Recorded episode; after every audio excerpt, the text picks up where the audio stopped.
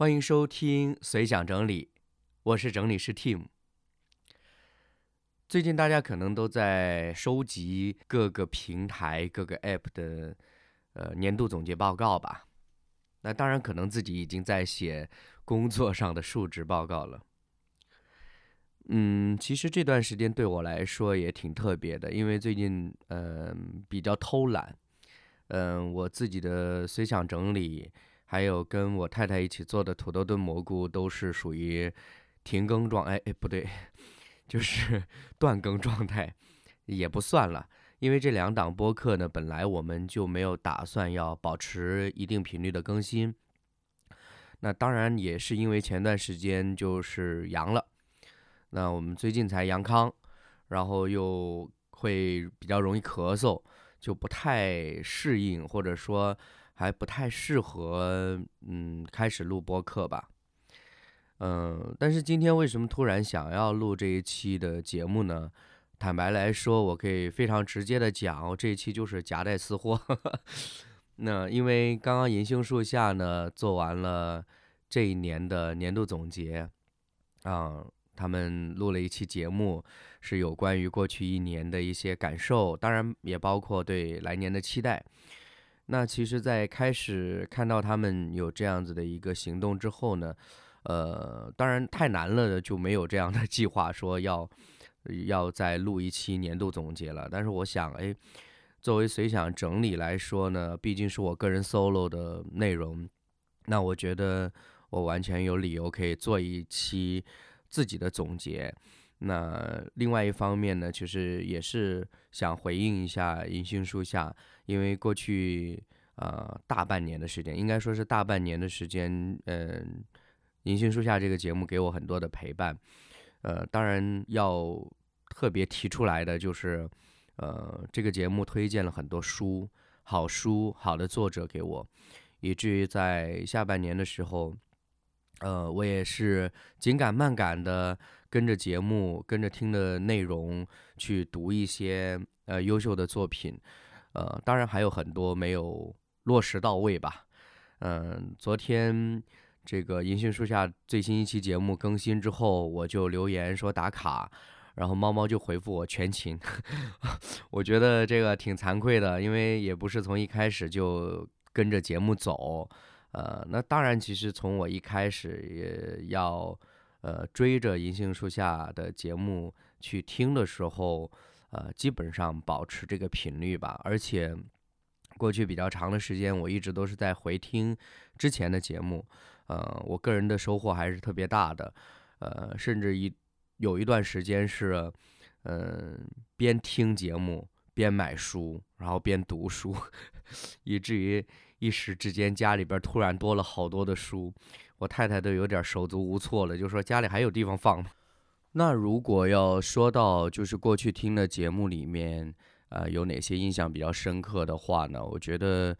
呃，聊影视的话呢，就悬崖，然后扫黑风暴，还有无间道这三期节目。呃，坦白说呢，悬崖之前是断断续续看过一些，但是听完银杏树下聊之后，啊，我就集中一口气的就从头到尾再看了一遍。果然是非常优质的影视作品哈。那《扫黑风暴》呢是之前就已经看了，但是没有想到银杏树下竟然会聊，特别是令狐老师还在节目里边分享很多有关于这个法律的常识啊等等这些，嗯，挺有意思的。《无间道》的话呢就更有趣了，因为我们之前呢太难了，就已经策划好要做这个选题，就是。我也跟张凡、跟辉哥我们聊说，我们聊一期《无间道》吧，毕竟这么经典的港片儿。结果没有想到呢，过两天银杏树下就更新了有关《无间道》的节目。呃，最有意思的是，我从银杏树下这里才知道了，呃，原来《无间道》的 4K 修复版要重映了。呃，总之吧，就是这一期节目就给我自己带来很多惊喜，因为我们太难了，聊的更多的是从观影的角度。的一些感受，以及导演表达的一些人物故事里面所隐喻的一些东西，呃，但是呢，猫猫跟大灶呢，在聊这个《无间道》的时候，反而聊了很多，就是这个影视制作的角度的一些东西，包括呃关于这个拍摄电影的过程当中发生的一些呃趣事或者是有意义的事情。就整体来说呢，呃，虽然大家聊的方向不一样，但是都是由《无间道》而来的，所以就是最近一期，就是这个就对我来说影响或者说我的记忆是比较深刻的。那关于聊书的话呢，就读遍中国的系列里边聊北京的北京的老舍，然后新疆的李娟啊，东牧场，呃，还有河南的刘震云呐，福建的陈春成啊，呃，这些其实我我自己来说，其实过去真的读的很少，但是呢，通过节目之后，我就觉得很有意义，而且特别。呃，关于这个陈春成的《夜晚的潜水艇》，嗯，我读完一遍之后，我就不停的跟朋友安利，我就觉得真的太好了。呃，特别作为同一个年龄段的来说吧，就是这样的文字，我觉得还是挺打动我的。然后还有就是小薇老师的《像钻石一样闪耀》啦，啊，其实也是从这本书开始，我就算是固定的在跟着隐形书下读书。而且呢，我也嗯买了小魏老师其他的书，呃，虽然发行 量比较少，但是我还是尽力的去找回来，呃，买来然后去读一读。呃，读遍世界的话呢，我印象深刻的就是韩国李沧东的《陆川有许多份》，还有德国的香水儿，就是这两本书的话呢。呃，陆川有许多份，我也是读完之后感觉印象很深刻，因为我以前是看过《密阳》这部电影的，但是我真的不知道他原来是也是一位作家了。那香水的话呢，虽然买了这个嗯窗帘布的这个书回来，但是一直还没翻。不过呢，电影是看过了，很震撼。嗯，大概如果让我。嗯，快速的回忆的话呢，就是过去一年听到的节目里面印象深刻的就这几期。当然，其实还有很多，嗯，有很多其实在听节目的时候就已经留言互动了。那如果是对于我个人来说能够想到的，就是这几期的内容，嗯，包括推理馆里面也讲到喜鹊谋杀案呐，这些印象也特别深刻吧。嗯，所以总体来说收获还是挺大的。那过去一年。也算做了一点事情吧，嗯，本来是二一年的，相当于就是年底吧，就是十一月份开始做了太难了第一期节目上线，然后后来呢，就是到了二零二二年下半年开始，我有一些想法，说，哎，我是不是可以自己做一个呃 solo 的播客？因为经常有一些的碎片化的想法。觉得可以记录下来，然后同时呢，呃，想要做一个简单的分享，呃，也许有，嗯，共同的想法的，或者是不同意见想法的朋友可以一起交流，所以就做了随想整理，然后再到后来呢，我就觉得说，嗯，可能在当下的环境里面，呃，其实我自己也亲眼看见，呃，接触过许多大家对于婚恋呐。呃，对于家庭的生活呀，呃，会有各种各样的想法的，呃，也是基于这样子的一种的看见，啊，我就想说，哎，要不要跟我太太一起聊一聊我们自己的故事？嗯，不能说是什么惊天动地吧，但我觉得其实还是有很多趣味性的东西，包括可能我们经历的，呃，比较长的时间的相处。磨合出来的一点点东西，是否也是可以值得分享的？呃，所以后来就做了土豆炖蘑菇这档播客。呃，就有朋友在聊嘛，就是露天广播的主播 Coin，他就说，你不如就聊一期节目，就是一个人同时更三档播客，什么感受？我我就其实挺惭愧的，就是我刚刚也讲了，说其实随想整理跟土豆炖蘑菇都不是所谓呃定期更新的播客，所以呢，嗯，我主要的精力还是放在太难了。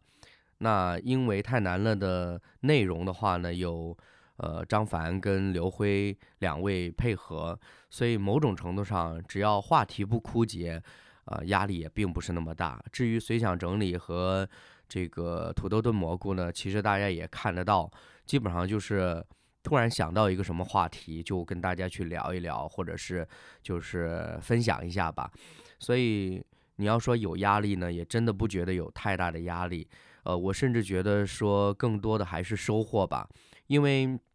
当你去做一个所谓的输出，就不管你输出的内容是不是什么干货呀或者什么，但最起码你是在做输出的话呢，对你个人是有一定的挑战的。最起码在表达上面你要去多做训练，我觉得这个就已经给我个人是有很大的帮助了。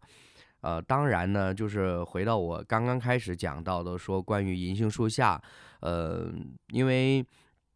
我以前其实读书是比较少的，呃，读的书也是比较怎么说呢，就是比较爽文呐，网络文学呀，呃，我不是说好或者不好吧，但是其实对于一些比较优质的作品，或者说一些相对呃传阅率比较高的。然后一些名著呢，我读的其实真的是比较少的，以至于呃，在个人的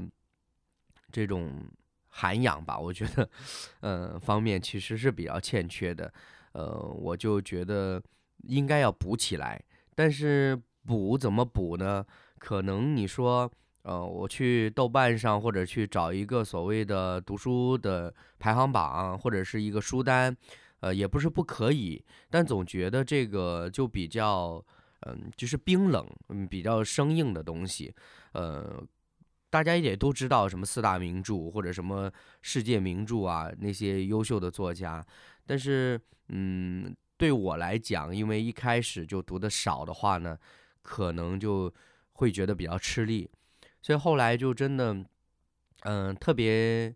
呃，一种缘分吧，就是听到银杏树下。然后再分享，呃，小维老师写的一本新书《像钻石一样闪耀》，当时就觉得特别生动，呃，很有兴趣。而且小维老师他本身是做旧书的收藏啊等等相关的工作的，呃，我就呃挺感兴趣的，所以就开始听《银杏树下》，然后听了一段时间之后，我就觉得啊，里面分享的很多书都很有意思，然后就跟着再去读。就是一方面，就是说听到猫猫还有其他的呃，包括姚老师啊、令狐老师啊，他们对于书的内容、对于作者的一些分享，然后再结合到自己去读的时候，那个感官、那个收获还是真的不一样的。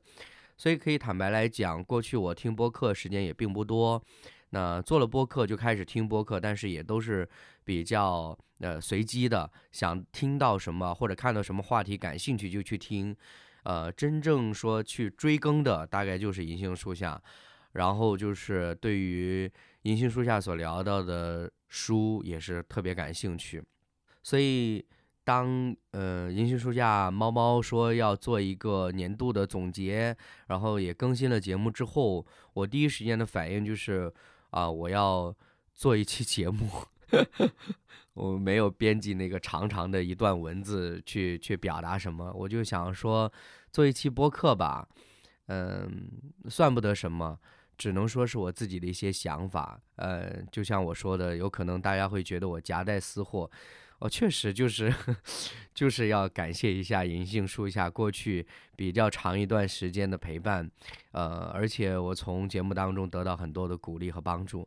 呃，所以。就想到今天录这一期的内容，然后关于说，呃，我自己的一些总结或者一些回顾吧，嗯，我就想到小薇老师在最新这期节目里边分享的一个概念，就是讲到说，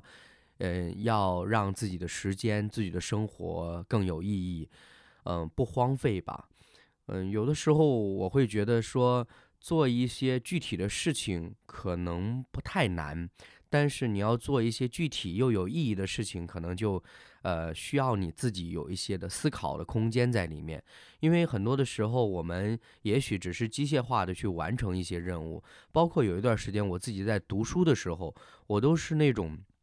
眼睛在，但是心不在，脑子也不动的状态。可能。嗯，一页也就是一两百字，就是定在那里都能够定三分钟、五分钟的那种状态。啊，特别前段时间就是阳了之后，就整个身体状况也不好，呃，连带着就影响整个精神的状况。所以就是哪怕你知道读书是一件很有意义的事情，而且你也知道说这个时候是一个非常理所当然，我就放松休假，把工作先放一放的一个时间，但你还是读不进去，呃，然后就觉得说啊，那干脆就放弃吧，还不如多睡一会儿呢。嗯，但是我也并不觉得说好像睡觉的时候就是浪费了，毕竟这是一个身体恢复的一个过程嘛。嗯，所以因着这个疾病也会让你觉得说，哦，原来休息也是一件特别有意义的事情，所以就不会太容易给自己上价值，好像说我必须得读书啊，我必须得做什么事情啊，等等这些，呃，所以。包括后来去做播客的时候，也没有那么强的功利心。当然，坦白来说，每一期节目做出来之后，也是希望能够得到一些反馈。哦，每一次我看到有呃，就是朋友来留言互动，哦，我都特别的兴奋。我真的觉得说，哦，这样一个微弱的声音，一个小小的播客能被人听到，然后呢，听到之后还得到一些真诚的回应啊，真的是太棒了的感觉。所以。嗯，怎么说呢？这个大概也可以算是我自己的一个年度总结吧。至于这个年度总结怎么样，呃，或者说，呃，想要表达什么，呃，大家听了之后自己来判断吧。我觉得我也很难去做一个界定。然后，嗯，这一期节目还有另外一个想法，就是想要唱一首歌送给朋友们。也送给过去了的二零二二年，呃，当然也送给银杏树下的呃主创们还有朋友们，因为我会觉得说，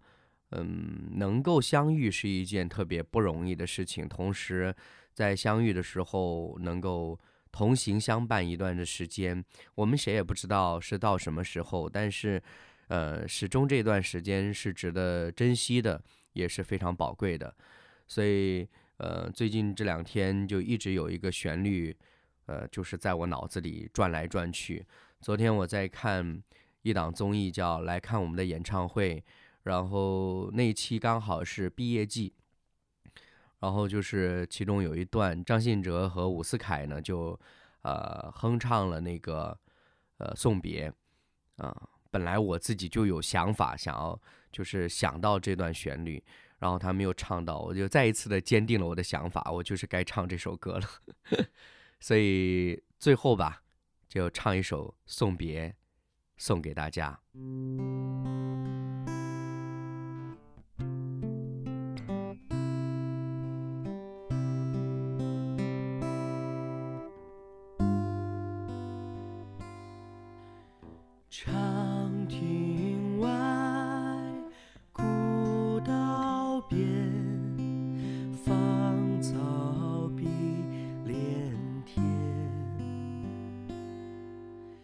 晚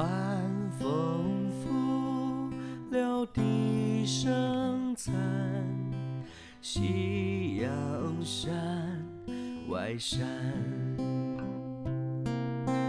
天之涯地之角知交半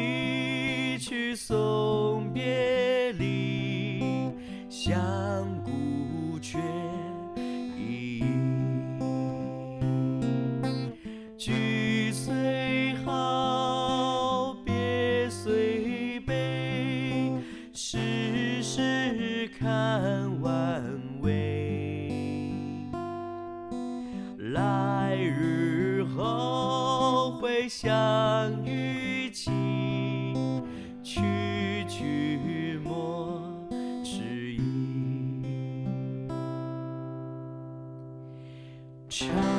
亭外，古道边，